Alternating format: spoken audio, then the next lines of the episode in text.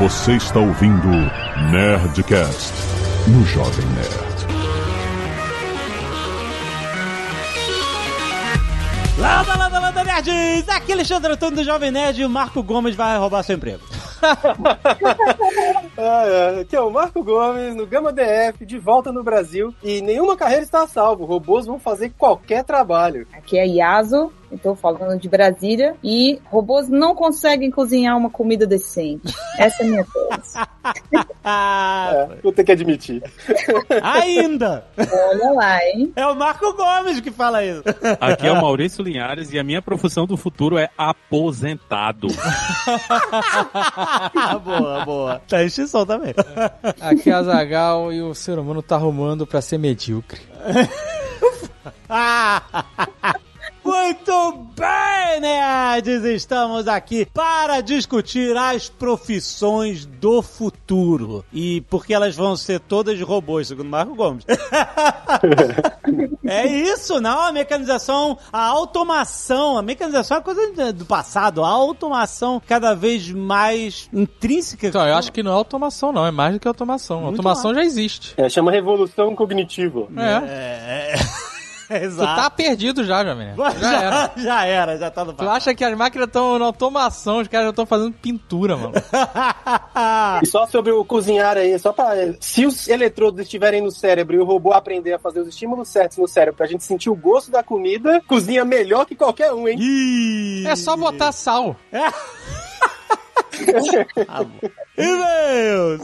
Canelada. Muito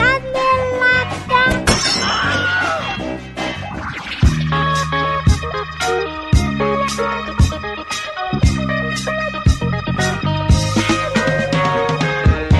Bem, Zagal, vamos para mais uma semana de e-mails e caneladas on Nerdcast. Vamos. E olha só, Zagal, já que a gente tá falando hoje de profissões do futuro, a gente vai falar do IBMEC, Olha. porque o IBMEC, você sabe, em mais de 50 anos de pioneirismo, é uma das melhores escolas privadas de negócios do país. O IBMEC tá em São Paulo, Belo Horizonte, Rio de Janeiro, Brasília, com seus cursos de graduação e pós-graduação. E se você mora em outro estado, o IBMEC oferece a pós-graduação online com aulas gravadas, oferecendo a liberdade e autonomia para você estudar como quiser, quando quiser. E também tem a pós-graduação live para você fazer aulas ao vivo, tudo online, vivendo a experiência e a qualidade do IBMEC em qualquer lugar que você tiver, gente. Um modelo híbrido de estudo. Exatamente. As áreas de atuação são negócios, finanças, marketing, direito, arquitetura, comunicação, tecnologia e engenharias. Exatamente. Gente, são gerações de profissionais que são formados com a capacidade de antecipar os caminhos do mundo. Os professores da Zagal são atuantes do mercado, constantemente atualizados de acordo com as tendências globais, alinhando essa tradição. Tradição, Zagal, do BMEC. Mas isso é, isso é, um, é um diferencial, cara. Quando eu estudei direito, os professores que eu mais valorizava eram os que estavam no mercado. Estavam atuantes, porque eles sabem o dia. Não é a teoria, é o dia a dia do mercado. Porque a teoria aplicada. Exatamente. Olha só. E além disso, é na sala de aula que você vai fazer a sua rede de conexões, seu networking, começar a sua vida profissional com esses líderes de mercado. E olha só, parceria com mais de 50 universidades que te possibilitam a oportunidade de viver e conhecer novos países e culturas, Azagal. Aí sim. Olha aí. Isso aí é, se prepara para o mercado globalizado. Você estudar fora, estudar com parceria do IBMEC e outras universidades, é você se tornar cidadão do mundo. As inscrições estão abertas para turmas de agosto de 2022. Tem link aí no post. Vai conhecer o IBMEC e vai se profissionalizar através de todas essas áreas de atuação. Vai lá! E olha só, Zagal, a gente tá em Nova York agora. Estamos viajando a trabalho. A trabalho. Estamos em Nova York, parece que a gente tá Não, é, divertindo. é trabalho. né? É verdade que a gente tá. Mas é trabalho, que, que a gente se diverte trabalhando. Exato, então como a gente tem pouco tempo, a gente tá dormindo pouco, eu vou colocar agora nosso querido Mauzito, nosso querido Leozito, os usurpadores dos e-mails estão de volta. E eu acho que eles vão querer usurpar mais coisas. O mal tá quase no uso capião. né? Vai aí, gente.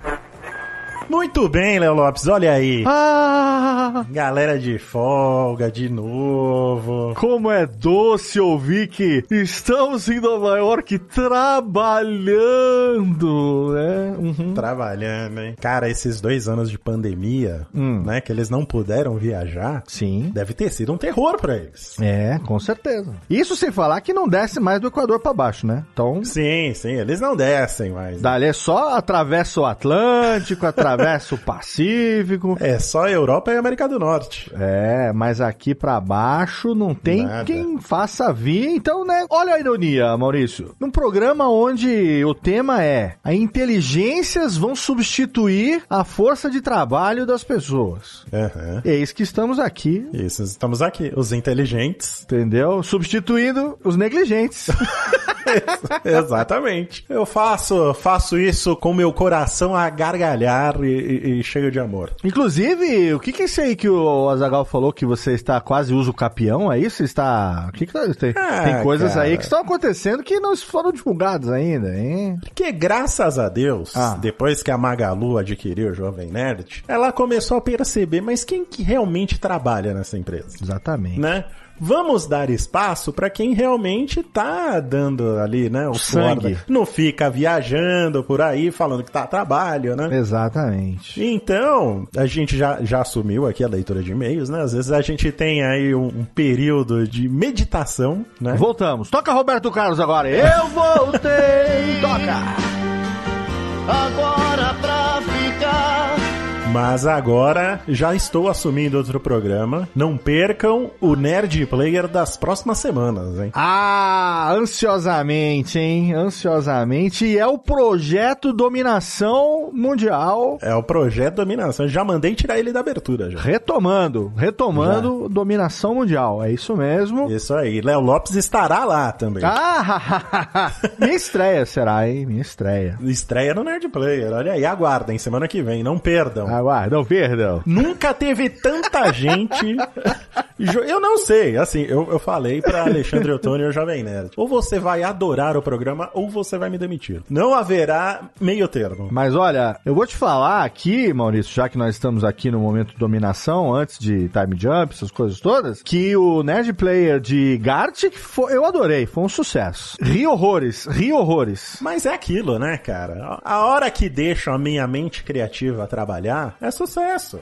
E juntou você com a mente de Didi, sucesso garantido. Aguardem, hein? Eu e Didi vamos ir com tudo em 2022. Saudades de Diogo Braga. Muito bem, então estamos aqui de volta, meu querido Mauzito. E eu, se você não quiser, se você é chatolino, não gosta da gente, não quer ouvir aí a leitura de e-mails e caneladas do último Nedcast sobre os bagulho estranho, então você pode pular aí diretamente para... 25 minutos e 23 empregos que vou roubar. Cacete de agulha, Léo Lopes, os nerds aqui que estão preocupados com a saúde do outrem, né? Do próximo, vão lá, doam seu sangue e salvam vidas. Temos aqui um pedido de doação para Lúcia Soares da Silva, lá em Pernambuco, na Fundação de Hematologia e Hemoterapia de Pernambuco. Se você quer doar e pode doar para a Lúcia, né? É só ir lá fazer a sua doação e falar o nome dela, né? Que ela irá receber, se Deus quiser. Isso aí. Temos aqui também Marcos Rendak, Fernando Félix, Igor Rodrigues, Léo Cruz, Alessandra Palma, Rafaela Rangel, Alan Rodrigo dos Santos, Aleph Hayden, Hayend, Hayden, Hayend, pô, bonito nome, hein? Kelly Amanda, Anderson Cândido da Silva e Marcelo Garcia, todos eles doaram sangue e salvaram vidas aí. Não tivemos escalpo solidário, mas você pode doar as suas madeixas aí para ajudar quem está precisando também. Não tivemos. E faça isso, por favor, em nome meu e do mal, porque eu e Maurício não temos madeixas para doar. Nós somos Sim. aqui devidamente carequinhas com uma barbicha. Inclusive, quero aqui deixar menção honrosa para o look de Malfátio que está aí num projeto velho gostoso delícia, hein? Projeto velho gostoso que foi encabeçado aí, né? Ele que desbravou aí o mundo do velho gostoso, é Frederico Carstens. Ah, Frederico! Sim. Designer de joias. Sim, está marombinha, hein? Tá, tá sensacional. A hora que eu abracei aquele peitoral, eu falei, não, eu preciso mudar de vida. Exato. É, não, não posso continuar assim. E ele vem ali me incentivando. E você tá me incentivando indiretamente, quer dizer, diretamente, mal. Você não sabe porque eu, pré-pandemia aí, cheguei quase no meu peso ideal. Uhum. Depois veio a pandemia e fudeu com a minha vida. Fudeu tudo. Não, mas a minha, meu caso foi o mesmo. Inclusive, hoje bati uma feijoada no Ó! almoço. E uma feijoada e continua fitness? Me ensina esse segredo. Não, mas o que eu falei, ô Léo, Hum. a gente precisa programar o dia do lixo. Ah, tá. Você faz a semana regrada, né, com todas as refeições e exercícios em dia. Não é todo dia é um lixo, tem que ter o dia do lixo. Não, é o dia do lixo. Você tem o dia do lixo, aí você vai lá e você come o que você quiser. Come pizza, Entendi. lasanha, feijoada, torresmo. Sabe o que? A gente, a gente podia gravar um episódio, aproveitando que agora estamos dominando aqui de novo, a gente podia gravar um episódio do Nerdcast falando sobre o projeto Velho Gostoso. Sim. E podia ter você, Shankar, eu estarei também no programa, porque a ideia foi minha.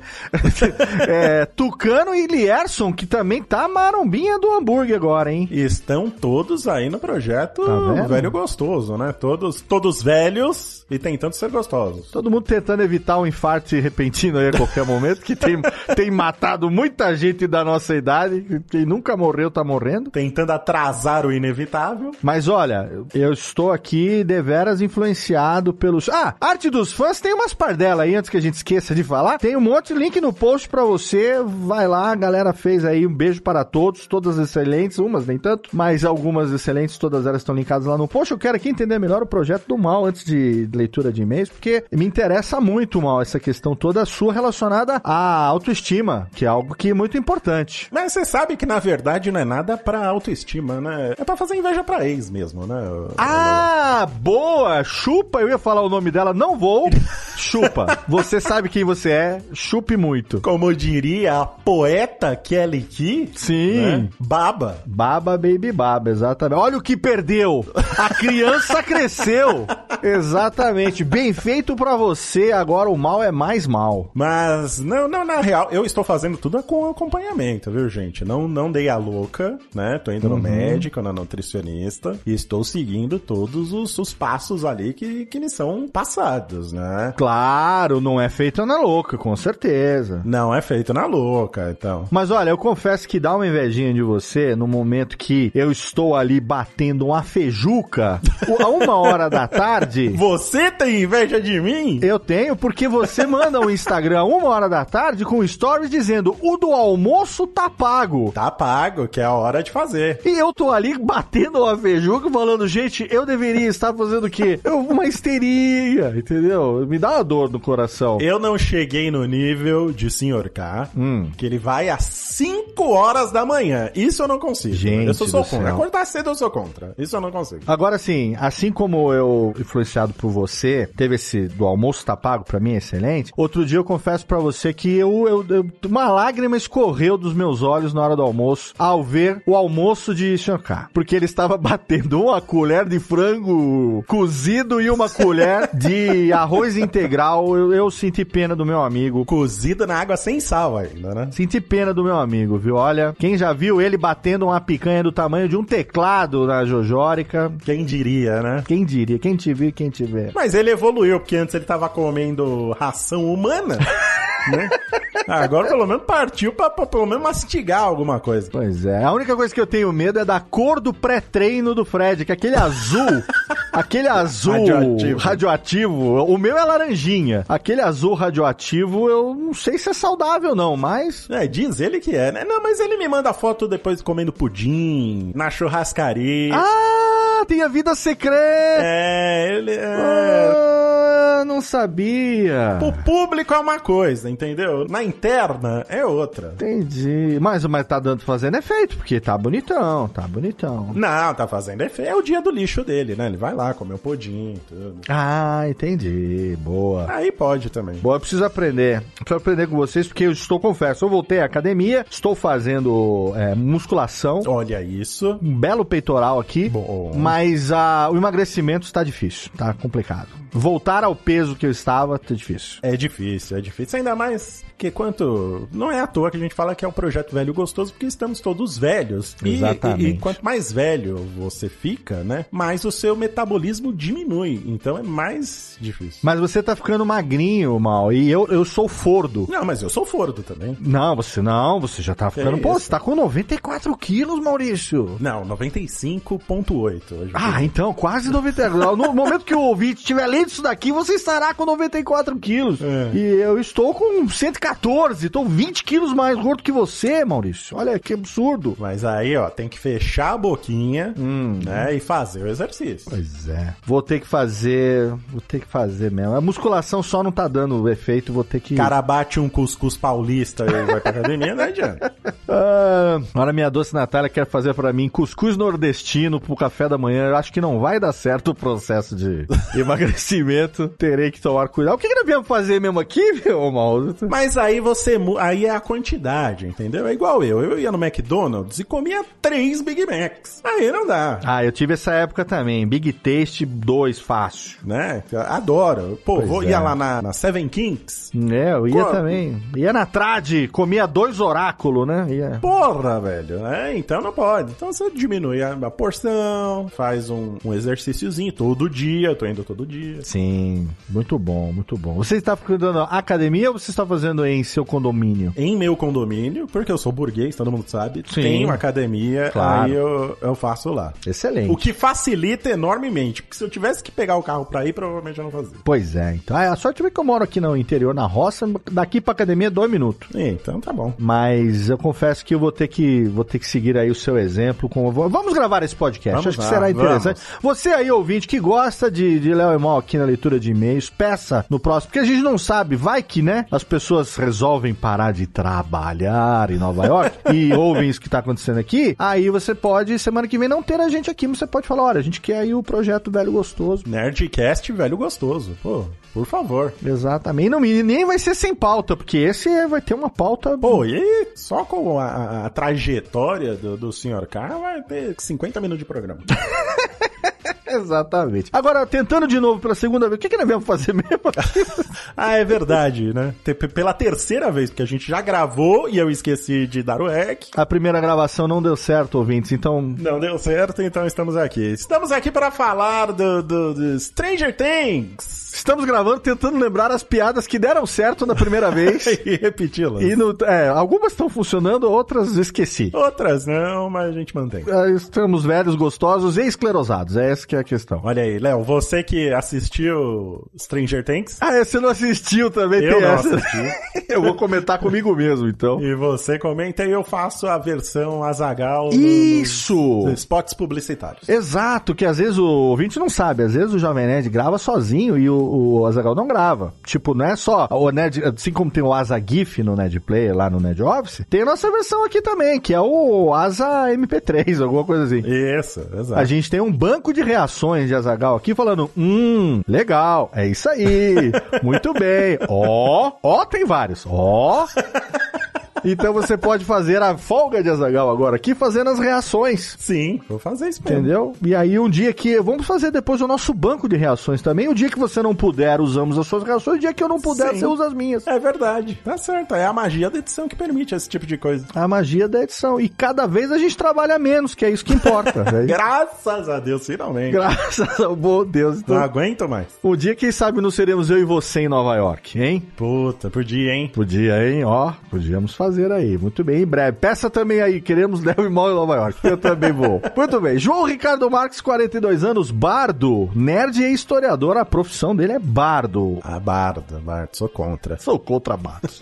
Salvador, Bahia. Olá, pessoas. Venho aqui complementar algumas coisas faladas no ótimo programa 841 sobre a segunda parte da quarta temporada de Stranger Things. Sobre o Ed, ele não. Você sabe quem é o Ed, pelo menos, né? Sabe quem é, né? Sei, pô, fui bombardeado pela cena dele tocando, é. Exatamente. Sobre o Ed, ele não morreu de vacilo. A missão dele e do Dustin era enfraquecer o Vecna de forma indireta, usando a música para atrair os Demobats que protegiam o Vecna enquanto ele entrava em processo de filha da putice e fazia origami de jovem traumatizado. Ele impedia o trio Katia Flávia de ser percebido pelos pequenos guardas voadores. Tá, então tava usando os dois como isca, né? E essa é melhor tática. A função do Justin era cronometrar o quanto os morcegos estavam perto para que desse tempo de ambos saírem e correrem para o trailer fugindo pelo portal. O que o Ed faz quando percebe que os morcegos estavam quase entrando e que iriam perceber imediatamente que eles, os dois chamarizes, não estariam mais lá, podendo voltar para perto do Vecna e interceptando o trio Katia Flávia, é ganhar mais tempo. Então ele faz o Dustin subir e corta a corda. Pega as armas e sabendo que vai morrer, quer apenas enrolar os morcegos e segurá-los por lá. Por isso ele corre para longe do trailer o máximo que consegue para enfrentar os bichos e morrer quando não aguentasse mais. Pessoalmente, admito que meus olhos suaram muito quando ele disse que naquela vez não tinha fugido. Olha aí, bonito. Se entregou como um mártir para Sacrifício, é. Pois é. Sobre o Will e a sua função, é ele quem move a trama, enquanto mote. Sua ida ao Upside Down é um acidente que gera, junto com a chegada da Eleven, a primeira temporada. Saber o que aconteceu com ele, se comunicar e depois recuperar ele são as ações que põem tudo pra funcionar. Já na segunda temporada, a possessão dele move as coisas, junto com os primeiros passos em direção à compreensão do sentimento dele para com o Mike. A terceira temporada, no entanto, o deixa bem de lado, tanto que esqueceram até que era aniversário dele, coitado. Esqueceram.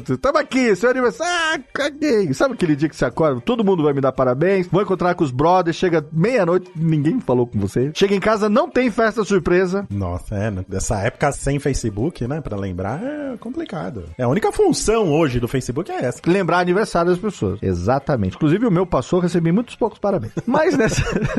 Já gostaram mais de mim hoje em dia, também mesmo. Mas nessa quarta temporada volta retomando a sua importância, falando ainda do Will. A relação dele com a Eleven, que é bem bacana mesmo, com o irmão e com o Mike. E no fim, mostrando que o melhor item para compreender o funcionamento da invasão do Upside Down é ele mesmo. Porque ele também é alguém que caiu por engano por lá, sendo olhado mais de perto pelo Mind Flayer como o Vecna. Mas ele não se tornou um lacaio e ele resistiu. Embora tenha aí uma teoria, mal, não sei se chegou a ver ou não, que encontraram na primeira temporada umas imagens ali, que o Will tava de bicicletinha, e tem uma, uma figura humanoide passando ali que a gente interpretou como sendo um Demogorgon, né?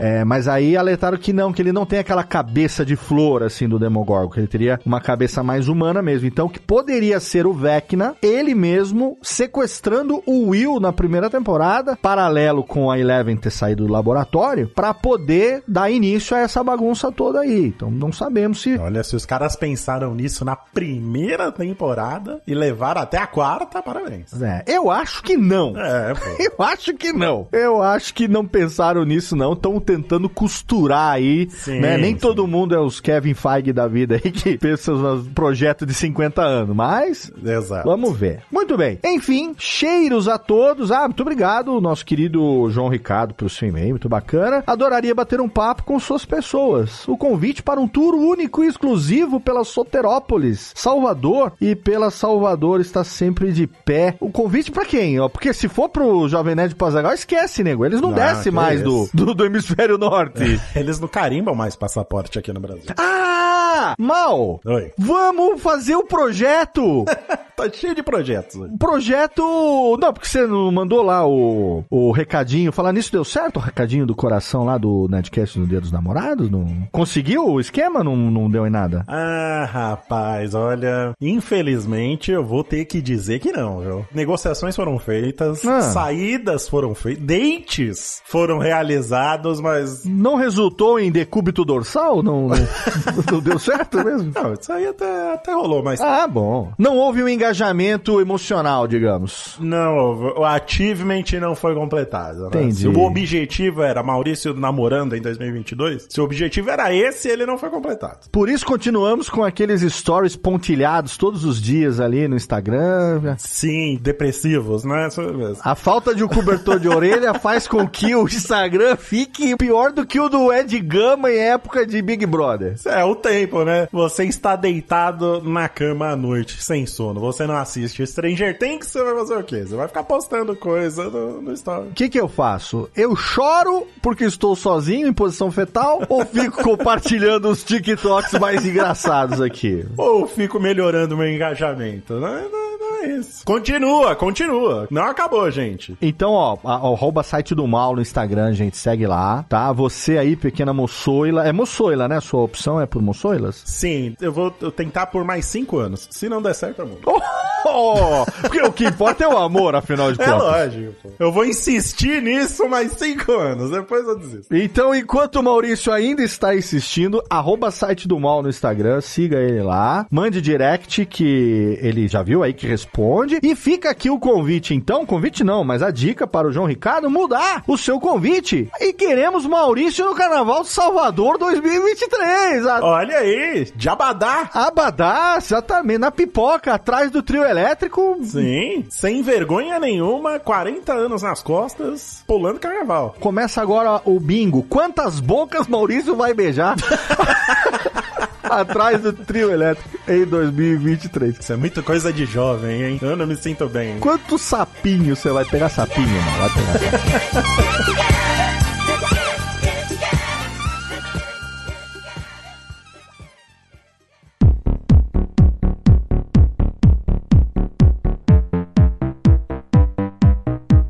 pessoa tá. A chefe tá lá cozinhando, ela tem mais do que só o gosto das comidas, assim. Tem um senso, assim, de como que você combina as paradas pra produzir a melhor sensação, né? É. É, o robô não tem essa referência. O robô não tem referência. Tem, gente. Tem, assim, eu não tô dizendo que o robô vai fazer comida, não é isso.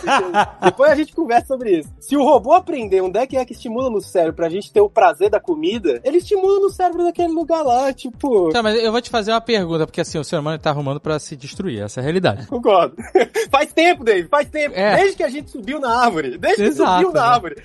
Porque agora a moda são esses, essas inteligências artificiais que fazem ilustrações, pinturas, né? Você bota lá alguns Verdade. termos e aí todo mundo fica encantado como eles fazem obras de arte. E aí já começa a discussão se é arte, se não é e tal. Mas a minha dúvida é a seguinte: o robô, né, a inteligência artificial, ela está criando ou ela só está adaptando? Porque e, aí eu pergunto já também, o que, que é criação? Porque eu não sei como funciona isso, mas eu acredito que seja esse robô fica pesquisando um milhão de referências de outros artistas, de outros estilos, de outros todos, e aí quando alguém manda alguma demanda pra ele, ele junta numa amálgama de informações que ele tem no banco de dados e entrega aquela arte, né, aquela ilustração. É uma excelente descrição, mas também é mais ou menos o que a gente faz, né? Esse é o problema. Mas depois a gente pode aprofundar um pouco. Então, mas a minha questão, eu, eu- eu concordo, por isso que eu perguntei, botei aqui logo ah, o que, que é arte. É aquela coisa do eu robô, né? Pode, você não pode fazer um Beethoven. É, mas você consegue fazer um Beethoven? Tipo, é isso. Então, mas a minha dúvida é, porque uma pessoa, um ser humano, ele pode sim copiar outros artistas, né, fazer igual, seguir referências, mas os grandes artistas,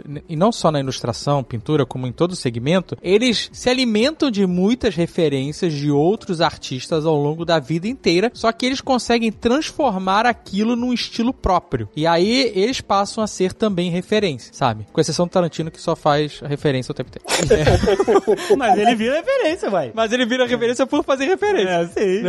Mas- Olha, arte é, é contextual, né? Então, por exemplo, o cara, vamos lá, Duchamp, que resolveu propor que um mictório era uma peça de arte válida. Então é contextual, o cara tinha uma intenção por trás. Vai, aquela. Não sei se vocês já viram a Marina Abramovic que fica olhando pro olho das pessoas, tá, tá, tá, então. Sim. Também é arte. Eu não acho que um robô, que uma inteligência artificial, vai, robô não, uma inteligência artificial consiga propor um, um paradigma novo cultural, assim. Eu acho que eles conseguem imitar muito bem, né? né? A gente ensina as paradas com dados e eles ficam imitando. Ficam fazendo mashup, irarará, rapidão, nada, né? Nada disso é novidade. Mas ele, por exemplo, quebrar um paradigma cultural, uma parada que eu acho que só, por enquanto, né? Vamos considerar aí que as AIs são bem burrinhas até agora que eu tenho visto. Ele teria que ter uma proposta abstrata muito absurda para ele conseguir propor, ah, agora o movimento é dadaísta, vamos destruir tudo que já aconteceu antes. Não, né? eu concordo. Eu concordo que esse nível de abstração não, não existe ainda e sei lá, se nem é. A gente nem tá caminhando pra isso, porque não é, não é o objetivo dos projetos. E é isso aí mesmo, realmente. E a parada, ele, ele realmente mistura um monte de coisas, ele não dá aquele empurrãozinho, fica um negócio meio analógico. E isso tudo é também limitado pelo nosso tempo agora, pela tecnologia de agora. Concordo com tudo isso. Mas eu acho que os robôs e os algoritmos, algoritmos robôs, seja lá como a gente vai chamar, eu, eu gosto de chamar de robô até pela. Vamos chamar só de robô. É, isso aí, eu gosto de chamar de robô. Vamos identificar o inimigo por um nome fácil. é, bom, e aí eu acho que sim, eles produzem mudança cultural porque acabaram de produzir aí a quebra das democracias, entendeu? É, é lógico que não é intencional, mas Não, pô, peraí, já mudou, fizeram- sabe? Não, pera, pera, pera, pera, pera. Quem, Ah, quem fez a quebra das democracias foram as pessoas. Vamos lá. Concordo, também concordo. A gente gosta de ver um bizarro na internet, uma pancadaria. Não na internet, né? A gente gosta de ver um, um, uma- um discursinho mais radical e ficar de cara, caraca, né? Isso a gente até é tema do outro, do outro episódio que eu gravei com vocês. O que aconteceu foi que a gente conseguiu treinar muito bem os algoritmos. Agora, pensa comigo assim, por exemplo, inteligência artificial que dirige carro. Pega a inteligência artificial que dirige carro lá nas estradinhas bonitinhas, tudo mapeadinho, GPS, papapá, tira de lá e coloca no interior do Brasil numa estrada de terra, que muda todo mês porque chove, por exemplo, né? A condição muda. Eu entendo É. e concordo, mas eu não acho que é essa a mudança cultural que o algoritmo faz na sociedade, que é dirigir o carro. Eu acho que a mudança é o algoritmo, como ele age, ele, a gente tá até antropomorfizando aqui, como os resultados dos algoritmos, né, feitos por humanos e tal, mas como os resultados desses algoritmos manipulam, por exemplo, o mercado de trabalho, que é o que um dos, das Sim. pautas que a gente vai abordar aqui. Então, assim. Não é um algoritmo dirigindo a moto, é o algoritmo controlando pra onde um motociclista tá indo, saca? É ele, isso aí. é isso que produz a mudança cultural que já produziu no Brasil. A gente tem hoje uma cultura de certo jeito de lidar com delivery, com comida, que a gente não tinha há quatro anos atrás. E é, foram humanos que fizeram, foram humanos que fizeram. Mas quando eu trago essa parada que os robôs vão fazer qualquer trabalho e não sei o quê, é porque é isso, cara. Você é entregador de moto. Aí alguém enfia o algoritmo no seu mercado e já era. Agora o seu trabalho mudou completamente. E ele pode mudar pra melhor ou pra pior, mas ele mudou. Acontece É, com o gente- designer, acontece com o Entendi. encanador, Entendi, entendeu? mas a gente pode dizer que a gente está otimizando as paradas todas, continuar crescendo absurdamente, né? Então a gente Otimizando pra quem também, né? É, então a gente tem que vender pra caralho pra poder continuar crescendo. Isso é um modelo que a gente segue e todo o nosso, ah, basicamente todo o nosso modelo econômico que está sendo é, otimizado por algoritmo, ele, ele vem daí. A gente precisa gerar lucro, precisa gerar margem, tem que, tem que crescer. Então isso aí obriga a gente a, a padronizar as paradas e fazer essa otimização modificar a gente culturalmente. Mas não necessariamente vai ser culpa do, sei lá, da matemática por trás do algoritmo, vamos dizer assim. É um modelo que está por trás, a gente está otimizando. E são decisões humanas, né? São decisões São humanas. decisões É, concordo. humanas. É, e aí, por exemplo, você fala, né? Toda sua profissão será substituída. Eu, por exemplo, tenho certeza Eu absoluta. nunca falei isso, eu nunca falei substituído. Eu nunca falei substituído, tá vendo? Isso eu não falo. Eu falo assim, ó, nenhuma carreira tá a salvo. Qualquer trabalho vai poder ser feito por robô. Mas as, as carreiras não estão a salvo, cara. Todas as carreiras são impactadas. Eu, eu acho isso. Você você quer ver Tipo- qual carreira que eu acho que não vai desaparecer, por exemplo? Enquanto existir machismo, massagista não vai ser robô. Excelente, é isso aí. É isso aí. Então, assim, algumas profissões vão ficar guardadinhas, onde elas estão. Eu acho que é interessante porque uma percepção que a gente pode ter a respeito de profissão, carreira, trabalho é quando a gente vê os robôs fazendo trabalhos de pessoas, vamos dizer assim, a gente acha que eles estão substituindo o ser humano. Mas, na maioria desses casos, o robô está sendo usado como ferramenta, onde as pessoas eram usadas como ferramentas. Sim, você está substituindo a, a força de trabalho, é isso. Então, se a gente pensar num longo prazo, claro, Não num, num, num curto prazo, mas no longo prazo, isso, no mundo utópico, poderia ser positivo, aonde as pessoas deixariam de ser utilizadas como ferramentas, né, e, e passariam a fazer trabalhos realmente que só uma pessoa pode fazer, sabe? É. A curto prazo, isso não é bom porque você não tem como absorver essas pessoas e elas perdem os empregos, né? E, e é ruim, né? Assim, É, se não for a máquina, quando uma máquina entra no mercado de trabalho, normalmente ela tá tirando o emprego de alguém. E Sim. essa pessoa não consegue se recolocar num cargo melhor, é, deixar de ser uma ferramenta. Ela não estuda pra ser engenheira de robôs. Isso é difícil, né? Não, são exceções. É, sabe? É, É, esse é o exato, negócio, é. é. E eu acho que assim, eu, eu tava até conversando hoje com a minha namorada que é psicóloga sobre isso, assim, o, a- se você, a Yasa usou um termo excelente, né, que enquanto existe machismo, a- os massagistas vão ser mulheres, e é, é excelente realmente pensar assim, porque o que a gente sintetizou de um jeito mais formal, menos... Mas eu vou falar que eu acho a poltroninha de massagem excelente. Poder de massagem. Mas a palavra é cuidado, entendeu? Cuidado, por exemplo, é uma parada que realmente tende a não acabar nunca. Mas o problema de tudo é a sociedade. Porque assim, cuidado, beleza, vai ter lá a pessoa que cuida de outras, sejam enfermeiras, enfermeiros, sejam cuidadores, cuidadoras, sejam babás, seja lá qual for o- a profissão de cuidado, ok. Só que não tem emprego pra todo mundo fazer isso, É, sabe? com certeza ah, não, não. mas o melhor clarineta, ninguém roubou, não, todo mundo vai querer ouvir a pessoa, o ser humano tocar a clarineta. Eu sempre falei assim, beleza, mano, mas quantos clarinetistas cabe no mundo, saca? Você vai ter que ser o melhor clarinetista pra poder ter emprego? Não é assim, tipo, tem que ter um... é, eu sempre tô pensando nas paradas mais massivas, tá? Mesmo a massagista, ela é impactada pelo algoritmo que colocam no mercado dela, e agora ela vai ser comprada e vendida igual commodity, porque tem um algoritmo operando. Esse é, um dos diria- problemas. Eu diria que assim, vou apresentar aqui uma visão meio alternativa. Eu diria que assim, o mercado trabalha para popularizar a massagem. Se ela vai ser feita por robô massagista, quem vai ditar é o poder aquisitivo. Então, por exemplo, vamos dizer que as classes D, E e C vão comprar a cadeira de massagem. Classe A e B, mais vai contratar massagista, porque vai ficar um serviço caríssimo. Massagista exclusivo, porque o resto da galera, cadeira de massagem. Agora, Eu fiquei pensando no negócio da massagem que você falou, que é, é o seguinte, que a cadeira de massagem ela tem suas limitações, né? Caraca, você- a gente tá muito específico na matéria. Mas é, ué. Custa um dólar ou cinco dólares naqueles outlets aí nos Estados Unidos, né? Nos outlets, É, exatamente. Pagar e sentar e descansar. Tem no aeroporto, tem no aeroporto. Ah, A cadeira de massagem, ela não interpreta a necessidade dos seus músculos. Então você senta na cadeira e ela tem uma série de movimentos pré-determinados que não tem nenhum tipo de inteligência artificial ali, né? Aham. Ele só tá fazendo um circuito, É. sabe qual é? Quando a pessoa faz uma massagem, né, seja na maca, seja naquelas cadeiras que você fica esquisito, sabe qual é? Aquelas cadeiras que você fica ajoelhado flutuando assim. sei. o massagista que tá, é, ou a massagista que tá trabalhando em você, ela com as mãos identifica, né, questões nas suas costas, o que seja, né, um, nó no músculo, sei lá, esses negócios, e ela adapta, né, o que ela tá fazendo, o movimento e tal, pra soltar músculo, relaxar, sei lá o que. Se a gente chegar num ponto onde o robô consegue ter essas sensações táteis, de perceber isso, né, como um massagista humano, e, e se adaptar e tal, seria incrível, né? Você teria né, uma massagem de verdade. Mas o ser humano tem um limite de força. Então ele vai pressionando, por mais que pressione com força, Muito específico. O Dave tá indo muito fundo. Ele quer muito esse projeto, Alexandre. É. ele não vai explodir seus ossos. Um robô não tem limite de força, vai? Pronto, esse é Então ele fala, tem um nó aqui. da- Crack! Sabe qual é? Aí ele vai. Adeus, homoplata. Nossa, vocês viram o robô que quebrou o dedo do menino no campeonato de Teve isso. Olha aí! É isso. Então eu jamais farei massagem com robô.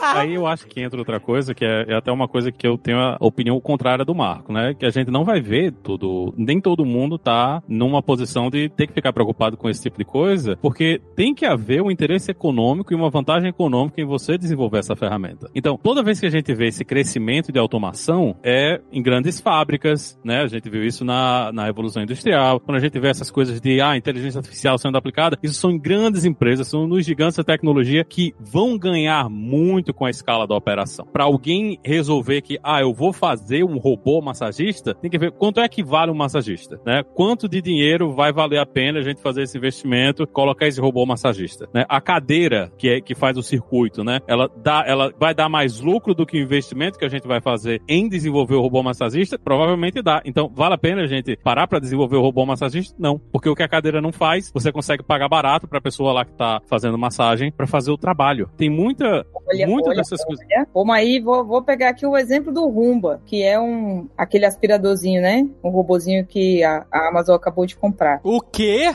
A Amazon comprou a Rumba? Rumba? Um- é, é. Rumba aí, Comprou a empresa por um bilhão e meio? Nem lembro, nem, mas agora, acabou de comprar. comprou porteira fechada, ixi. Eu uso o concorrente, que é Nito. Então, Rumba, por exemplo, você vê num país como o Brasil, onde o trabalho é subvalorizado, né? O trabalho doméstico. Não vamos chamar de Rumba, vamos chamar de nosso melhor amigo dentro de casa. Então, aqui no Brasil, por Não, exemplo, porque esse é o cachorro, o melhor amigo é o cachorro. Não, o cachorro que tá soltando pelo que o seu melhor amigo tá pegando. pronto, jamais um, um robô substituirá um gato ou um cachorro. Só posso dizer isso. Perfeito, perfeito. One is glad to be of service. O Rumba aqui no Brasil é muito mais barato pagar uma, uma faxineira, porque aqui é, é subvalorizado o trabalho, é barato, do que, por exemplo, nos Estados Unidos, sei lá, na Suécia. Então, como aqui tem essa cultura escravista e tal, é barato. Aí a galera não compra Rumba, mas quem tem dinheiro, porque o robô que varre a casa, ele é um símbolo de status, a galera compra esse robô. Eu acredito que se o, o, o valor do trabalho doméstico aumentar no Brasil, mais robôs serão vendidos aqui para varrer o chão. Sim. É, eu, vou- eu posso te dar o nosso exemplo aqui. A gente tem uma faxineira que vem uma vez por semana. Porque a faxina aqui na Flórida é 160 dólares A hora. 4 horas. Na hora não, na hora fudeu. Aí eu teria dois robôs em casa. Mas é, é 160 4 horas de trabalho. Então, nos outros dias a gente faz manutenção com robô, com. com só que, é, não, não tem. Total. E, e é isso que você falou mesmo. No Brasil, você paga, sei lá, um mês inteiro da pessoa, se bobear com esse valor, né? Não, concordo, isso tudo é. Não, não disputarei, eu não quero que também pareça aqui que seja um debate, eu fico aqui, ah, os robôs vão fazer tudo. Não é isso, não é isso, longe disso. Mas o que eu digo é que o algoritmo impacta o trabalho da diarista. Quando o algoritmo chega no trabalho dela e faz ela virar um produto comoditizado que muda o jeito que ela negocia. Depois, aí o chefe dela vira o algoritmo, entendeu? É, O algoritmo lá impacta o trabalho do médico, por exemplo. Quando o algoritmo começa a fazer diagnóstico melhor que o médico, aí esse trabalho para os médicos deixa de existir. O médico vai ter que fazer outro trabalho. Não, não, não, não, discordo. Quem impacta o trabalho do médico é o Google. Doutor Google.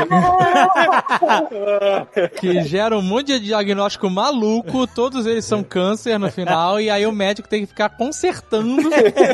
Ó, advogado é um caso ótimo, porque o JP Morgan pegou um algoritmo e esse algoritmo fez o trabalho, 360 mil horas de trabalho em 5 minutos. Essas 360 mil horas era o trabalho que era feito por uma equipe de 200 advogados em um ano. O que é mais de, de ler, pá, processo, revisão. De revisar contrato, exatamente, exatamente. Por quê? Porque, ah, o advogado não faz isso, gente. O advogado faz tanto... É, ok. Mas eles tinham uma equipe de 200 advogados que revisava contrato. Essa equipe foi substituída por um algoritmo que fez o trabalho deles de um ano em cinco minutos. E aí, essa galera foi, obviamente, de acordo com o press release, realocada dentro do banco. Pode realocar o que você quiser, meu amigo. Tipo, é ló- lógico que você tá deixando de criar esses postos de trabalho. E beleza, isso vai acontecer num monte de lugar e a gente tem que lidar com isso. Também não tô falando aqui pra gente não fazer e tal, longe disso. Mas tem que lidar. Tipo assim, o advogado, que é um bagulho altamente multifatorial, né? Então aquela coisa que o Alexandre, que o Dave tava falando da massagem. Ah, mas a massagem, não sei o quê, a cadeira não, não pega os pontos e o ser humano consegue entender e tal. Isso aí dá pra resumir bem uma coisa que o computador faz bem e que humanos, na verdade, que humanos fazem bem e que computadores não fazem tão bem, que é análise multivariável, multifatorial. O computador lida muito bem com umas variáveis limitadas. É, humanos fazem coisas com multivariáveis. Então, quando a gente pega uma coisa tipo olhar contratos, como para olhar contrato é um negócio muito repetitivo, o computador faz muito melhor, entendeu? E aí você coloca os computadores para fazer isso, todos aqueles humanos que estavam fazendo aquele negócio vão ter que procurar coisas multivariáveis para fazer. Isso depende de uma reforma da sociedade. O que, que a gente paga? Como a gente paga, entendeu? É, pois é. Inclusive, eu acho que a próxima profissão aí a perigo é o programador. Ih, Maurício Linhares. agora o Ah, Linhares muita gente soa. discorda, e eu Custa muito concordo. caro. Revolução por automação. É, E- isso é o custa sonho muito de todo mundo, A né? galera tem muita exigência, mesa de ping-pong.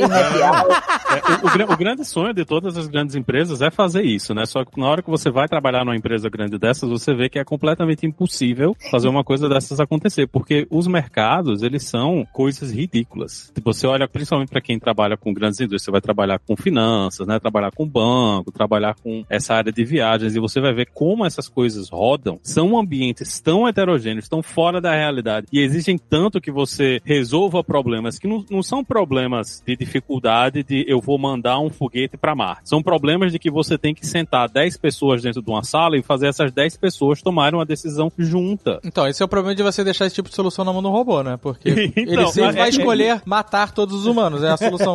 Tem muita coisa que dá pra gente automatizar, né? Tem muita coisa que não precisa mais de você ter pessoas. A gente tem uma infinidade de soluções aí que ajudam a gente a entregar. Tem um monte de empresa especializada em produzir aplicações rápidas, mas você resolver esse problema, ah, a gente vai resolver o problema da programação com tudo, é muito difícil. Volta com o que a Yasu falou aí do carro que se dirige. Ela falou, no caso aí da estradinha de terra no Brasil, mas aqui nos Estados Unidos o pessoal tava pintando placa de pare com uma pintura diferente e o carro não percebia que não era uma placa de pare e passava direto, né? O pessoal tava mudando a medida de quilometragem que tava lá na placa, né? Pichando uma velocidade mais alta do que deveria ser. O que, é que o carro fazia? Metia o pé em alta velocidade numa estrada de duas vias. Então tem muito problema ainda para ser resolvido nessa área e tem muito oba-oba. Teve um, um modelo que o pessoal tava demonstrando, ah, a gente tinha esse modelo aqui que ele tava tomando decisões, eu acho que era câncer de pulmão, né? E ele tava acertando mais do que os médicos, né? E o pessoal foi avaliando isso, como é que pode essa porra desse modelo? A gente acabou de começar, ele tá acertando mais do que os médicos. Viram, ah, é porque todos os exames de pessoas que tinham câncer tinham o rodapé da porra do hospital. Então o modelo aprendeu que quando tem esse rodapé específico, a pessoa tá com câncer. Quando não tinha um rodapé, ele dizia que a pessoa não tava com câncer. Então, na hora que você juntou os dados para passar lá para inteligência artificial, para fazer ela entender o problema, se você não tiver muito cuidado com o que você tá passando, né? Se você não tiver muito cuidado em como você vai treinar, né? Você pode cair no oba-oba desses, ah, resolveu todos os problemas. Esse do JP Morgan, eu vou ser bem sincero com vocês que eu tenho muita dificuldade em acreditar que isso é verdade. Muita dificuldade mesmo. Porque isso são problemas muito complexos, né? Muito, é muito diferente de você, ah, qual é o próximo vídeo que eu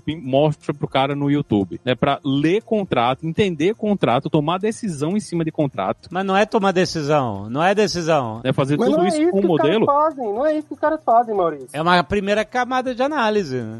É. E outra, eu acho que falar assim, ah, quem conhece aí o mercado e vai ver nas empresas, quem trouxe o assunto foi a Yaslo e eu concordo com ela. E nós dois trabalhamos em grandes empresas aí de tudo quanto é tipo de porte que você puder imaginar. Eu acho que assim, é lógico que eu concordo com você, tem que ter todo o cuidado do mundo, e essa é uma pauta importantíssima, todo o cuidado do mundo com o dado que você coloca no algoritmo, porque ele gera os desvios que vão depois. E, mano, tem casos e casos de racismo de gente preta nos Estados Unidos, Compass é o nome do software, que condena 30% mais gente preta do que gente branca pela mesma coisa. E por quê? Porque ele aprendeu a partir dos dados que enfiaram nele, que são do passado racista do sul dos Estados Unidos, nesse caso específico. Então, assim, concordo, e é óbvio, isso é um problema enorme, um problema enorme, tem que ter muito cuidado. Tem muito oba-oba, e sim, as pessoas querem fazer muito marketing em cima, mas automação, fazer um profissional fazer mais trabalho com menos tempo, é sempre tirar emprego. É, é matemático, é matemático. Se você pega uma pessoa e faz ela trabalhar mais, é óbvio que isso aqui está tirando X% de um emprego que viria a existir. Isso também não é uma coisa, um ódio anti-automação, longe disso, não tem nem como lutar contra isso. O ponto é saber entender e passar a pagar mais as coisas multivariáveis. E aí, que é o que eu acho que é a luta da sociedade, passar a pagar mais as coisas multivariáveis. E também tem outra coisa, né? Com esse monte de automação,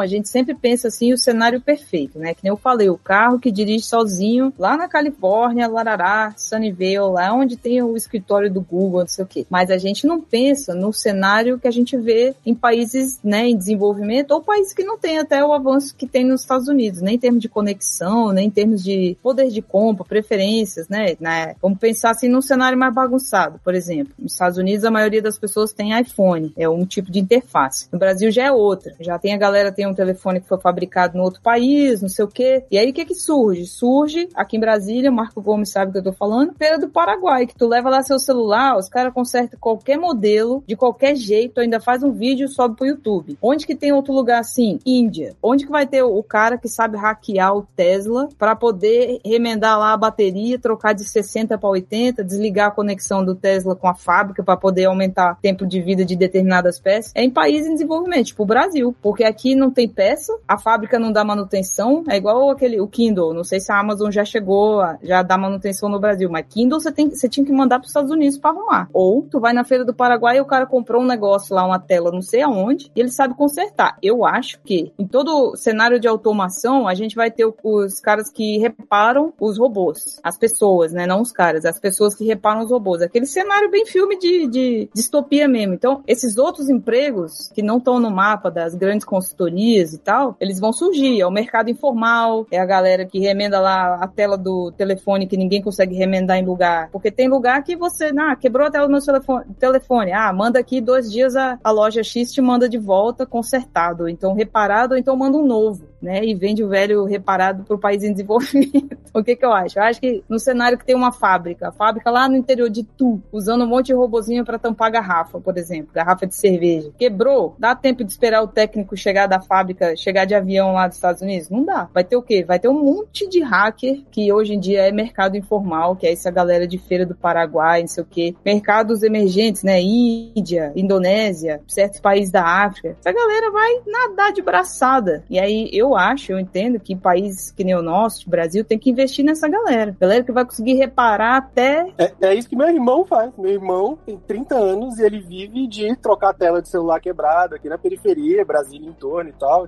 limpar laptop, consertar laptop e tal. E ele disse que na pandemia aconteceu um boom de consertar laptop, de limpar laptop por causa das aulas remotas e tal, e, e de consertar celular também. E olha, olha isso, que é muito, muito louco, né? Muito, muito interessante. Ele trabalha aqui no, no, no Gama e em torno retorno. Então, bem legal ver formalização, a formalização não, o exemplo disso aí que você falou, né? Bem interessante. É, é bem isso mesmo. É tipo assim, às vezes a pessoa que perde o emprego porque tem o um robozinho lavando o chão, se a gente der a formação necessária, essa pessoa vai reparar o robô. Isso, isso, isso que você falou é, é perfeito, porque é aquele negócio. O Asimov falava lá atrás, né? Na época dos anos 60, 70 e tal, eles sempre entrevistavam ele sobre robôs, e ele falava assim: ai, como é que vai ser o futuro dos empregos e tal. E ele tinha uma visão muito otimista e dizia assim: não, vai, a automação é uma realidade, isso só vai crescer, e não é que os robôs vão roubar os empregos humanos e os humanos vão ficar sem emprego. Eles terão que consertar os robôs, eles terão que programar os robôs, eles terão que construir os robôs. Só que para isso é necessária a capacitação das pessoas para chegarem nesse nível. Porque a pessoa que é capacitada para consertar um robô,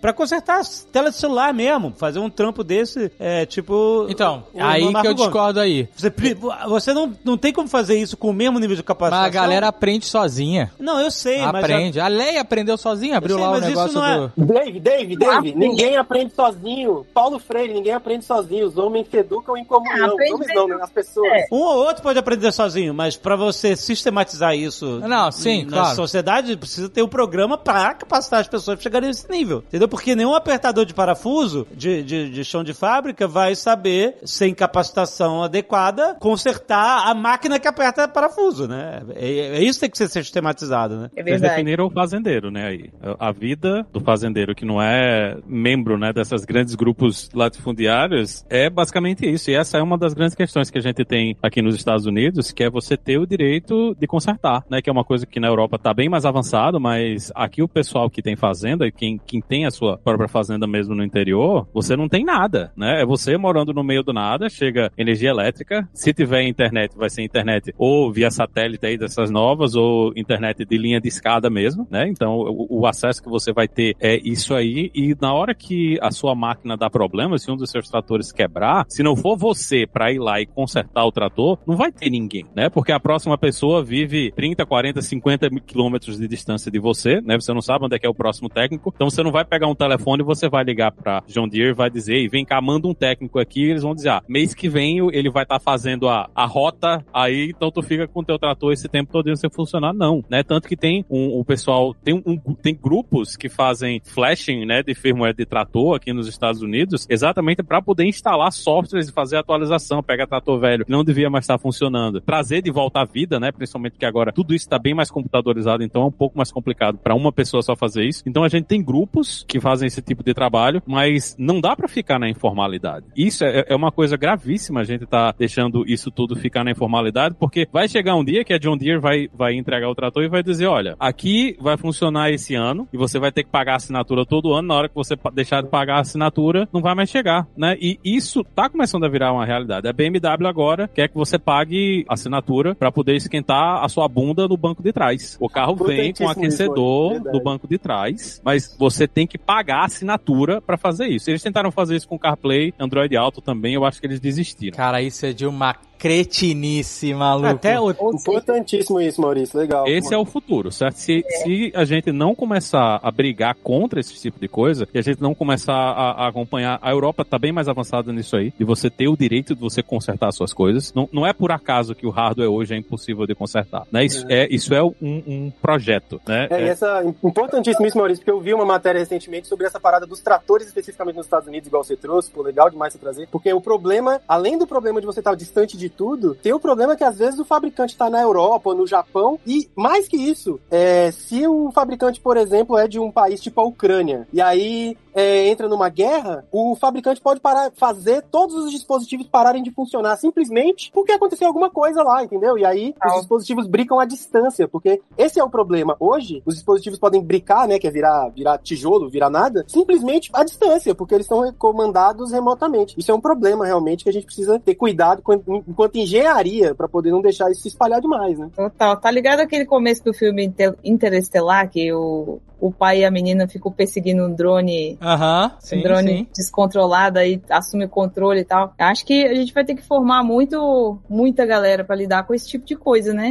Um robô que desconectou da fábrica, porque a fábrica perdeu o interesse na, na, em fazer o upgrade daquele software, sei lá. Vai ter que, vai ter que rolar essa galera que consegue adaptar e consegue mexer e garantir que a parada ainda esteja funcionando, mesmo sem o upgrade, mesmo sem o fabricante, né? Essas coisas vão acontecer, vai ser e é um mercado grande, né? É um mercado para explorar. Né? Se, se fizer direitinho, não tem preocupação de programador ficar sem emprego. Né? Mas o mercado do paywall é, é, bem real. Por exemplo, se você quiser comprar um Tesla modelo 3 hoje, tu vai. Ah, o Tesla, aquele carro todo, eh, todo inteligente, cacete. Até o modelo 3 custa 40 mil dólares. Mas, para você ter o full self-driving, aquele negócio dele dirigir sozinho, com todas aquelas funcionalidades e tal, parar em, em sinal etc., você tem que meter mais 12 mil dólares em cima desses 40 mil. E não é como se você fosse instalar um sistema da parada. Não, não. Ele tá pronto. ele, ele já tem o self-drive. Você tá pagando pelos, pelo direito intelectual do software. É, é, pela propriedade intelectual do software. É isso aí. Você tá pagando 12 mil dólares. É, é um paywall. É isso. Se você não pagar, a gente bloqueia e tu não usa. A não ser que você queira hackear o seu Tesla. Você tá pagando pesquisa e desenvolvimento do software. Mais ou menos isso, né? Eles vão dizer que é isso. Né? O jeito é fazer igual a Simone Gertz, sabe aquela mina que, que constrói robô e tal? Ela constrói uns robôs ruins, é isso? Uns robôs engraçados? Dela, ela construía robô engraçado, mas ela começou a comprar carro agora. Ela, em 2019, ela comprou um Tesla e transformou numa picape. Eu vi isso, foda demais. Tudo, virou um negócio muito doido. Acho que vai ter que fazer, vamos ter que fazer tudo igual ela, desligar o desligar a conexão com a Tesla e destruir e depois remontar tudo o carro. A comunidade gamer sabe fazer isso muito bem. Tem uma parada, né, de pegar um Dreamcast antigo, os Game Boy e refazer e tal. A comunidade dos videogames sabe, a galera deve estar ouvindo aí, deve saber bem. A comunidade gamer é vanguarda em tudo. um negócio até interessante aí desse que o, o Marco falou é que outro trabalho que essas comunidades fazem que é esquecido e o pessoal tá se lembrando agora por causa da guerra e o mundo de serviço de streaming acabando é o arquivo histórico porque o console saiu de linha, quem produz o console parou de produzir, esses jogos todos eles desaparecem. Acabou. Se você não tem o cartuchinho aí na sua casa e não, não gravou isso em algum lugar ou guardou esse cartucho, porque até o próprio cartucho ele, ele deixa de existir, né? Ele para de funcionar. Então tem também o, o trabalho de você guardar essas coisas, né? Gravar essas um desses jogos, gravar esses firmwares desses produtos que estão para sair de linha, porque para quem tá produzindo, né, para fábrica de carro e para fábrica de trator, é muito melhor obrigar você a fazer um novo, comprar um novo, do que você continuar usando isso aí que tá fazendo. Então essas comunidades estão fazendo esse trabalho e aí eu acho que é outra vez uma coisa que a gente precisa levar muito a sério, precisa de legislação, precisa de seriedade, é que essas coisas a gente tem que obrigar as empresas a manter isso aí, né? Porque é tanto história da humanidade, né? Como também um, uma questão de você poder manter as coisas funcionando no longo prazo, né? Não tem motivo para você não poder continuar usando o seu carro enquanto ele tá rodando, né? Enquanto todas as peças estão funcionando, por que, é que você não vai continuar usando aquele carro, né? Tanta gente aí com carro de 50, 60, 70 anos de idade, gente andando com Rolls Royce ali dos anos 20, guardando isso aí, o carro ainda anda. Rolls Royce, meu Astra, meu Astra era 2005, 2006. Olha aí. Me lembrou da Larguei ele em 2019, quando mudei, porque não tinha como trazer. Todos os iPad 1 que estão aí parados já não funcionam mais, né? E deveriam funcionar, tipo, aí, aí, o YouTube que funcionava na época, devia funcionar o Spotify que funcionava na época, o Safari que funcionava na época e hoje eles já não funcionam mais. Gente, no Mad Max não tem um carro com injeção eletrônica. é, isso aí. É, foram todos brincados. É verdade.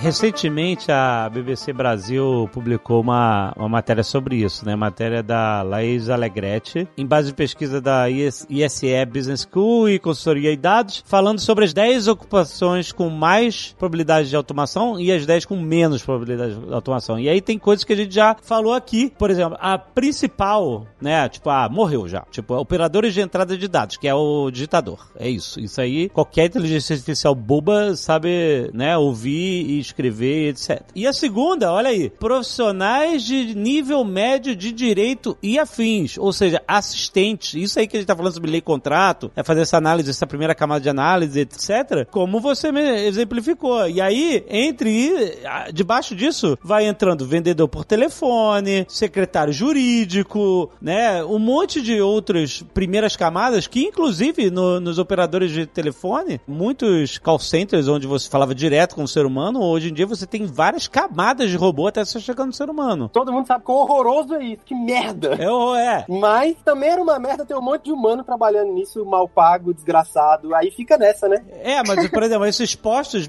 eu trabalhei na época de uma empresa que, que era metade programada de, de, de fazer sites e, e sistema de, de relação com o cliente, e metade era a parte de, de call center, né? Alugava, third party alugava lá o call center para vários projetos, etc. E, cara, essas posições todas não existem, nem existem mais. Isso era em 2000, 2001. Hoje não tem mais esse tipo de, de empresa, de ativi- atividade, né? Flash, né? Flash é um grande exemplo, que rolava um monte de programador que mexia com Flash, não sei o que, de uma hora para outra, deprecou, rolou o HTML5. Foi assim, dois anos. Todos os programadores Flash tiveram que se adaptar, né? Todos. é. É, e é um mercado pequeno, é, numericamente. É diferente de motoristas, por exemplo, né? Que é muita gente. Então, e aqui tá, em nono lugar nessa lista de profissões com risco de probabilidade de automação, condutores de automóveis, táxis e caminhonetes. Sabe qual que é um, um risco, assim, que pouca gente... Porque a gente tem que lembrar que tem engenheiro trabalhando nisso. Então, assim, não é que o carro que precisa dirigir 100% do tempo sozinho, não. Eles podem trabalhar como drones, e já tem um monte de, de empresa fazendo isso, startup, empresa valendo até bilhão aí, que faz carro drone, saca? Que é o seguinte, tem uma pessoa com um joystick numa sala e ela controla 20 carros por hora, porque ela controla 5 minutos desse carro aqui, aí libera, a, a inteligência artificial começa a dirigir na estrada, Ah. aí entra outro na fila, ele pega, começa aqui, manobra, passa na cidade, blá blá blá, entrega o carro numa estrada, pega o outro. Então, é, é, tipo assim, esse é o ponto, que a automação traz produtividade. Produtividade, todo mundo tem que se adaptar, porque precisa de menos gente pra fazer o mesmo trabalho de antes, ou fica mais barato, tem um monte, de, né, um monte de consequência. É como se fosse o condutor de last mile, do ajuste fino. Tipo, a estrada mesmo. Qual, vai o no nome daquela, qual o nome daquela profissão mesmo do cara que fica no porto e só, só manobra o navio? É. Eu lembro do manobrista de navio que ganha um monte de dinheiro, descobri isso numa leitura de e-mail do Nerdcast. É isso ele- ganha uma fortuna, super, fortuna não também, né? É super bem pago, porque ele, ele é muito especializado no, nessa, no, né, nem, nem última bilha, né? Ele só faz ali o, o Isso. rolê da Bahia ali do final Manobra do de... É, porque ele sabe conduzir ali no, né, na topografia, na- na- né, de- sabe os bancos de areia, sabe o mapa do lugar e tal, como é que entra, etc. O, o cara que tá conduzindo o navio alto mar, ele, ele tem outras preocupações muito menos finas do que. É, essa de a- acelerar, essa é a preocupação. Nossa, caraca, que resumo. Acelerar e rezar. Acelera, pra não reta, acelera. Acelera e reza. Acelera e reza. Agora, e eles falam sobre as profissões que têm menos riscos de serem automatizadas, eles falam que são profissões que precisam de subjetividade humana, né, para tomar decisão, etc. Então tem várias que, por exemplo, dietista, nutricionista, gerente de hotel, é, especialistas em métodos pedagógicos, médicos especialistas, médicos gerais e inclusive tem trabalhadores do sexo, tá aqui nessa lista da pesquisa, é, que tem poucas possibilidades de automação. Excelente. Tá aqui, tá na pesquisa. É, psicólogos, etc. Como ela falou na matéria, né? É, profissões de que são necessárias subjetividade humana, contato humano, é, interações humanas, né? Agora, todo o resto onde uma máquina pode aprender, automatizar, sistematizar, interpretar, até, por exemplo, ler contrato e interpretar baseado em um monte de milhares de outros contratos similares que já estão na, na memória, etc., realmente é um trabalho a ser muito mais eh, feito com muito mais eh, celeridade menos custos para uma máquina mesmo. É, e tem uma outra coisa que a máquina não tem, que é o feeling. o feeling. Porque você pode botar todas as regras, todos os códigos, tudo, mas é, às vezes a, existe uma percepção, ah, isso aqui, puta, não tô sentindo firmeza, sabe? Apesar de tá, o desenho tá bonito pra caramba, né? Nossa, esse contrato tá super desenhado, essa proposta tá incrível, sabe?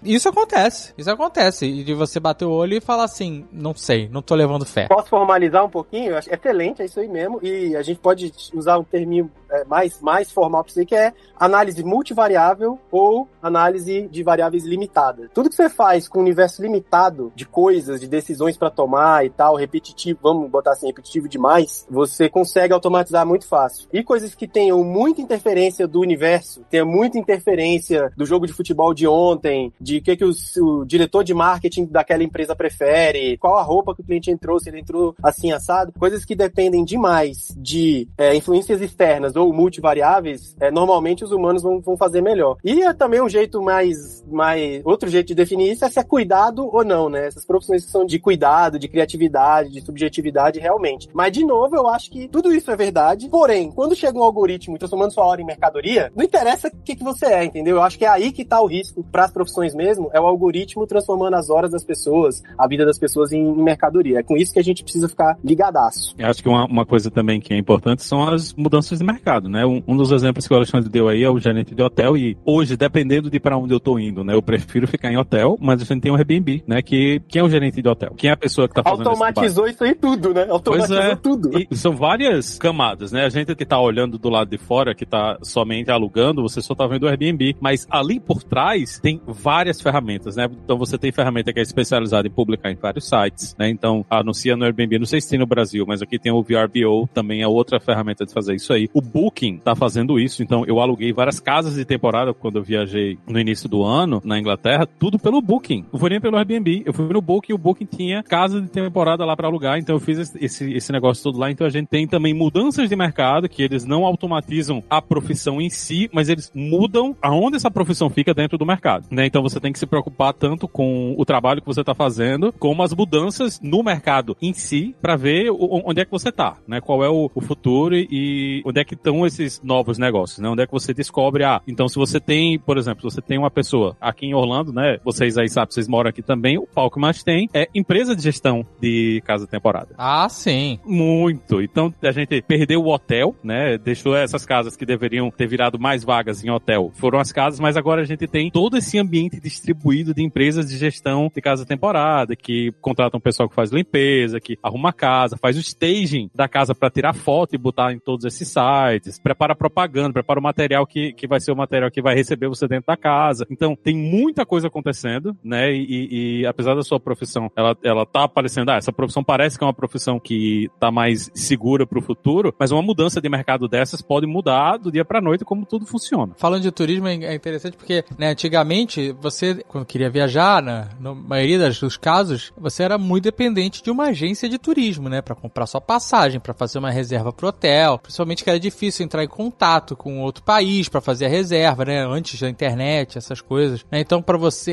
é, fazer uma viagem, você não conseguiria fazer sozinho, né? Hoje em dia você consegue fazer tudo sozinho no celular. Você compra passagem, você compra ticket pra parque, por exemplo, faz reserva em hotel ou no Airbnb, é, o que seja. E aí você, a- o, o trabalho de agências de turismo vem sendo reduzido nesse sentido, né? Eles, muitos perderam esse posto de intermediador, né? Mas é interessante porque o JP tava conversando com a gente e falou que surgiu uma nova profissão aqui é, em Orlando, que é a Disney, você consegue comprar os tickets, comprar tudo direto no app deles ou no site deles. Mas agora que eles acabaram com o Fast Pass e criaram a Lightning Lane, ficou um sistema tão complexo de você fazer agendamentos que tem empresas especializadas em organizar o seu dia no parque. Então é o retorno da agência, de certa Caraca. forma, sabe? Ah. Aonde o cara fica com você no WhatsApp e ele fala: Ó, hoje você vai pro parque tal, e às É. tal hora você tem o brinquedo tal na, na fila expressa. Aí você vai e ele, olha, abriu uma brecha aqui, te coloquei outro brinquedo, Vó, vai pra lá, não sei o que lá. Sabe qual é? Tem uma assessoria, claro, é, é- é mais premier, vamos dizer assim, Certo. mas, né, não, é- não é um ser- serviço barato, mas é um serviço que você antigamente pagava pra. É, como É, se fosse tipo, um concierge. Que ficou tão complexo o sistema que. Exato, pra que. facilitar a vida de um monte de gente que não vai se, se entender direito com o sistema, é isso. Ele otimiza o seu tempo, é isso que ele tá Ah, fazendo. sei, ele tá sei, otimizando o sei, seu tempo. Você. Eu acho interessante isso porque, veja só, a gente falando de emprego, né, de trabalho e tal, quando a gente fala, por exemplo, que os hotéis perderam um monte de clientela ou deixaram de ganhar, seja lá como a gente queira, queira enxergar isso. Um monte de clientela por causa do Airbnb, aí vem as empresas que são organizadoras de casa de temporada, ou, por exemplo, a agência de viagem, que agora tem uma, uma figura que a agência fazia, fazendo outra coisa, mas aí beleza, assim, muitas vezes parece ser fácil dizer que o gerente do hotel virou gerente de empresa de, de organizar Airbnb, mas não é assim, né, gente? Então, essa é a questão que a gente precisa sempre estar tá prestando atenção, né? Que é tipo, cara, a gente precisa que o gerente do hotel vire. Precisa não. No mundo real, em muitos casos, o gerente do hotel virou um fotógrafo, por exemplo. É, a pessoa que era da agência de viagem agora tá fazendo alguma outra coisa. Mas esses postos de trabalho, eles não se intercambiam de um para um, né? Essa é a questão. E é isso que a gente tem que reorganizar, porque por mais que os carros autônomos, por exemplo, criem algum tipo de mercado secundário, de manutenção de carro autônomo, de, de pilotos de drone carro, né? Vamos supor, não, não tem como o cara que é piloto de carro hoje de aplicativo virar é, todos eles, né? Uma ou outra pessoa pode virar. Mas a pessoa que é hoje pilota de carro de aplicativo, motorista de carro de aplicativo, ela, para ela virar pilota de, de drone, é, é, condutora de drone, sei lá como chama, não, é difícil, sabe? É, tipo, a gente tem que ter um projeto social, tem que ter um projeto coletivo, né? Melhor dizer assim, tem que ter um projeto coletivo. Tem que ter algum tipo de plataforma fazendo isso com estratégia e com objetivo. Senão, senão fica caótico. E aí, é, no caos, tem, tem, as coisas crescem de maneira muito desigual, né? Desordenada. One is glad to be of service. Eu quero saber o seguinte: a gente fala que os, os robôs vão tomar nosso emprego, aquele desespero todo, mas vamos, vamos, vamos ajudar as pessoas. Qual é o trabalho que a pessoa tem que escolher para não perder emprego? Eu já tentei. Dono do negócio. Cuidado. Herdeiro. Isso aí não escolhe, não, Maurício. É, você, você escolhe ser herdeiro, você consegue ser dono dos meios não, de produção. Você consegue herdar uma dívida facinho. Isso é fácil de herdar, né? Com as coisas que eu tenho contato no dia a dia, né, em tecnologia ainda tem muita coisa que continua a crescer. Na área de programação, principalmente o pessoal que hoje está se especializando em, em, confiabilidade, né, que é o que a gente chama de SRE, né, que antigamente era o pessoal que fazia administração de máquina, né, mas hoje veio automação, veio um monte de ferramenta, então muita, é, é uma área que está tendo muito crescimento, porque quanto mais a gente vai para esses ambientes que são distribuídos, né, com software rodando em múltiplos lugares do mundo, mais você precisa entender e garantir a confiabilidade das coisas coisas. Você não quer que as coisas saiam do ar, então a gente está vendo muito investimento nessa área, né, que é, um, é uma área de desenvolvimento que continua seguindo. Toda essa parte de pesquisa e, e aplicação de aprendizado de máquina e inteligência artificial também é outra, né, é, é gigantesco em todos os níveis. O Google hoje tem um modelo interno deles que ajuda os programadores lá, né, pelo menos que eles dizem, né, que ajuda os programadores a escrever software. Então o próprio Google está começando a automatizar o programador em cima disso, disso aí que eles têm. Então você consegue escrever descrever mais ou menos o que é que você quer que o código faça e ele produz o código ali para você, né, executando do jeito que você imagina que, do, jeito que você imaginava que ele deveria ser. Então, essas duas áreas hoje eu acho que são em tecnologia, são duas áreas que eu recomendaria, né, para o pessoal ir atrás, que está tendo muito crescimento, a gente não vai parar de ter necessidade disso, tem muita coisa ainda que a gente precisa automatizar, precisa entender como automatizar, né, e, e tem muito espaço no mercado para fazer isso acontecer. É, isso aí, eu acho que realmente, a gente até comentou brevemente sobre automação em programação e tal, o Maurício comentou aqui agora também, isso não deve de jeito nenhum tirar as pessoas de achar que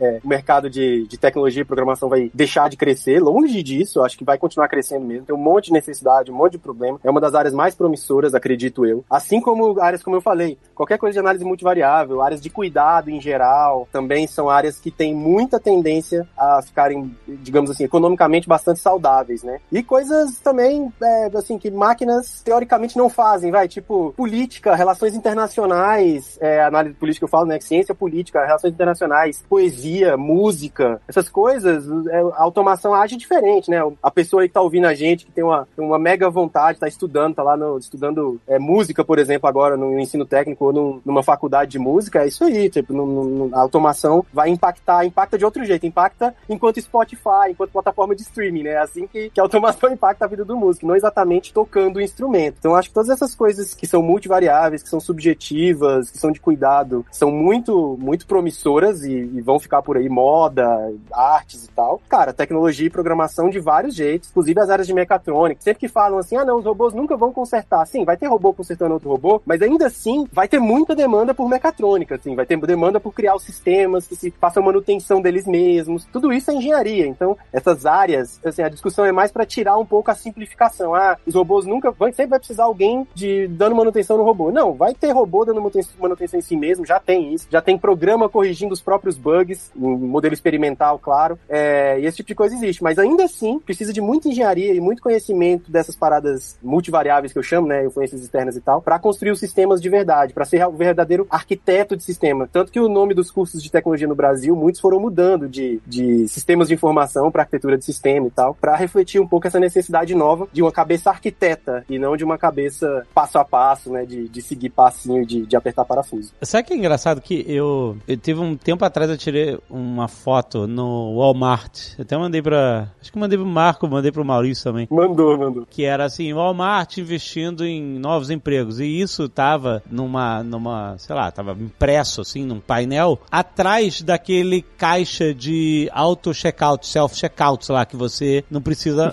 Que nem o, a posição de caixa, né? Onde você vai passar suas compras, existe mais. Você passa sozinho lá o código, bota na sacola e vai embora, paga o cartão e vai embora, né? E, e foi muito louco ter essa, esse, essa frase do Walmart investindo em novos empregos atrás de um caixa automático desse. O objetivo do Walmart é que o Walmart rode sem ninguém, né? Tipo, as, as drogarias, as CVS já rodam com duas pessoas, às vezes uma pessoa. Eu fico lá dentro procurando uma, alguém pra conversar e não consigo achar, cara. É muito louco. O, o Azagal tem. Porra, Marco, tu entra pra farmácia pra conversar, fudeu, né?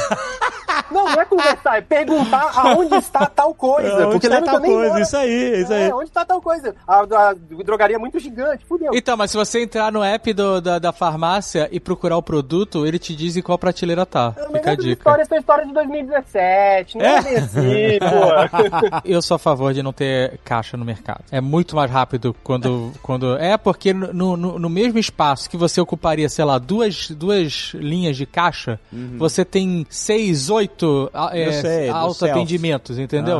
Então você reduz a- o tempo que você tá dentro do mercado. Pra, você sai mais rápido. Essa é a, é a vantagem. Se você pegar o mesmo espaço que você tem lá, um monte de caixa com a esteirinha e as filas de gente querendo sair do mercado, né? Você botar só autoatendimento, você vai muito mais rápido. Então, eu vou dizer que eu era dessa mesma opinião, né? Até eu ter criança pequena. Então, acessibilidade hoje é uma parada que me que bate demais na minha cara. É um negócio que antigamente coisa que eu achava, ah, isso aqui, ah, porra, não tem, só tem escadaria pro metrô, foda-se, eu vou descer correndo na escada e vou chegar no metrô. Hoje eu já não consigo mais ver mais desse jeito, né? Que eu tenho uma criancinha, anda no carrinho e quando eu vou no mercado é muito mais cômodo eu chegar lá no caixa, botar as coisinhas, né? Botar, ah, entregar pro caixa e o caixa me entrega a sacola, eu jogo a sacola dentro do carrinho com o menino dentro e vou embora, né? Então, eu acho que a gente tem que continuar tendo os dois, porque pra mim, quando eu tava lá sozinho, né? Era só eu, ia fazer as compras, eu pegava tudo, levava minha, minha sacolinha de, de plástico pra não, não ter que usar sacola lá do mercado. Era trivial, né? Era muito fácil de eu fazer isso tudo. Mas hoje, que eu tenho a criancinha que vai comigo, eu tenho que me preocupar com várias outras coisas, ter essa pessoa lá pra fazer o trabalho ajuda demais, né? E eu acho que quando a gente olha somente pelo lado da ah, automação é mais fácil, é mais rápido pra mim, a gente tem que ver também como é que isso está afetando o resto da população, né? Como é que é o resto da sociedade. Imagina uma pessoa que, principalmente aqui nos Estados Unidos, né? Que a gente recebe um absurdo de turista o tempo todo. E a única coisa, você entra no mercado, a única coisa que tem é o autoatendimento, né? Você não fala a língua, né? Você vai ter dificuldade de comunicação. Você não sabe nem como funcionam os sistemas, porque a gente que tá aqui, a gente tá acostumado, a gente faz isso todo dia, né? Então você chega lá, você passa as vendas, passa o negócio todo e vai embora, mas imagina a pessoa que veio de fora, não fala a língua, tem alguma dificuldade, né? Então tudo isso a gente é importante. Eu, eu prefiro quando eu tô sozinho ir pro autoatendimento mesmo, né? Mas tem várias outras decisões que a gente tem que fazer, não somente pela, pelo que a gente tá vendo no, no dia a dia, né? Mas também pelo que tá,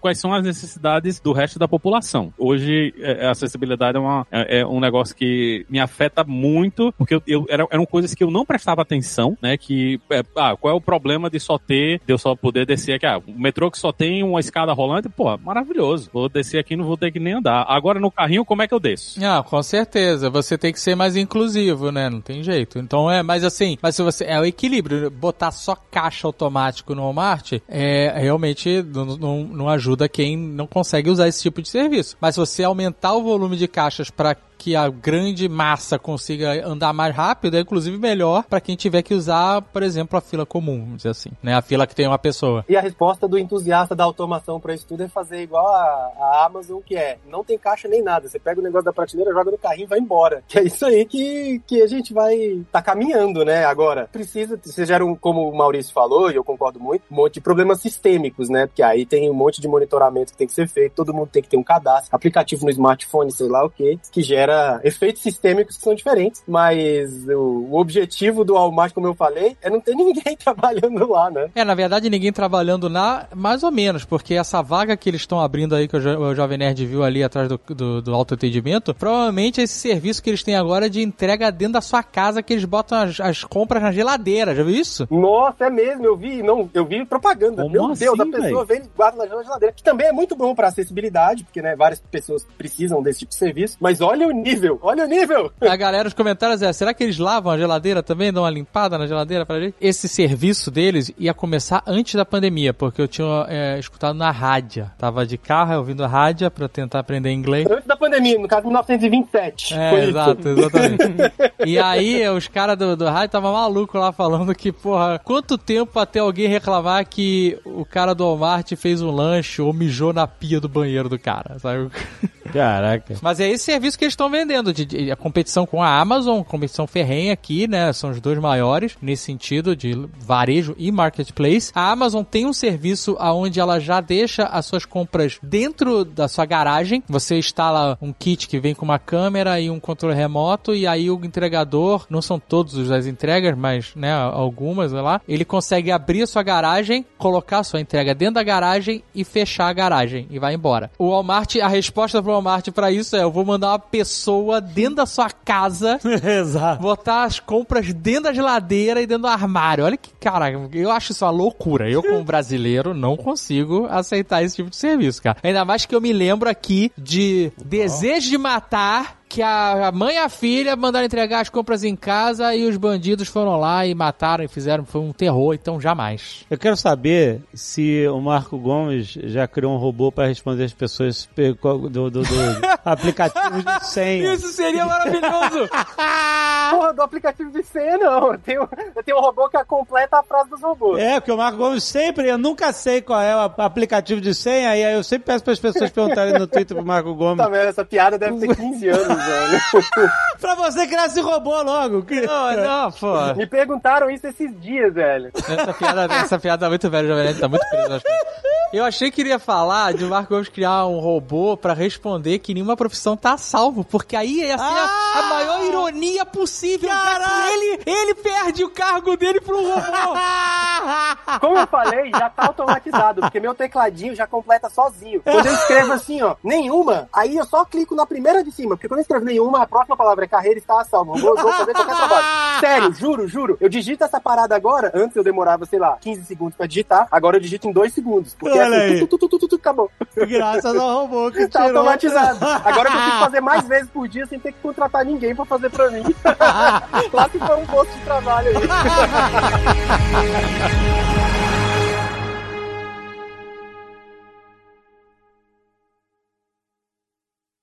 Este Nerdcast foi editado por Radiofobia, podcast e multimídia.